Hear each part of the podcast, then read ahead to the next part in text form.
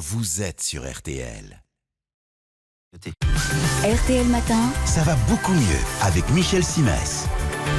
8h17, cher Michel. Alors, on se faisait remarquer l'un l'autre il y a quelques instants qu'on avait un assez joli teint. Oui, La c'est vrai. question- Surtout voilà. vous, surtout Je vous vous. remercie. La question en cette rentrée, c'est comment le garder? Oui, c'est effectivement l'un des sujets de la rentrée. hein. Comment conserver notre bonne mine de vacancier reposé Mmh. Comment entretenir la souplesse de notre peau régénérée? Comment faire durer ce bronzage qui nous fait nous sentir mieux dans notre peau et nous rend irrésistibles En tout cas, ça fait du bien d'y croire. Il est complètement fou. Vous avez des réponses à toutes ces questions? Alors j'ai une première solution euh, Oui. évidente, elle consisterait à repartir en vacances. Je suis mais là, c'est pas tout à fait, euh, ça fait pas partie des options possibles.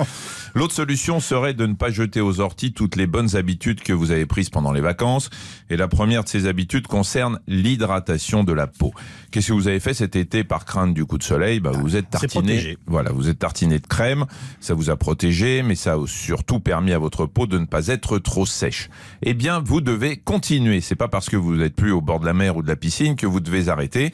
L'hydratation de votre peau doit demeurer une préoccupation quotidienne. D'ailleurs, Yves, la peau a une particularité, est-ce que vous savez laquelle? Expliquez-moi. Eh bien, c'est l'organe le plus lourd et surtout le plus étendu du corps Corps humain. humain? Oui, c'est un organe, la peau. Hmm. Si je vous dépaisse, Yves, je peux me fabriquer un tapis de 2 mètres carrés. Eh bien, ces 2 mètres carrés, il faut les entretenir avec une bonne crème. Mhm. Ne laissez rien au hasard, des fesses aux épaules en passant par les cuisses, les bras et les pieds, tout doit y passer. On a souvent tendance, surtout nous les hommes, à attendre d'avoir une peau de crocodile ou des démangeaisons pour agir, alors qu'il faut anticiper. Si vous ne savez pas quel produit utiliser, demandez à votre femme ou à votre meilleure copine. Je signale au passage que les crèmes les plus chères ne sont pas forcément les plus efficaces. Et sinon, pour que cette hydratation soit réussie, ben, il faut un préalable.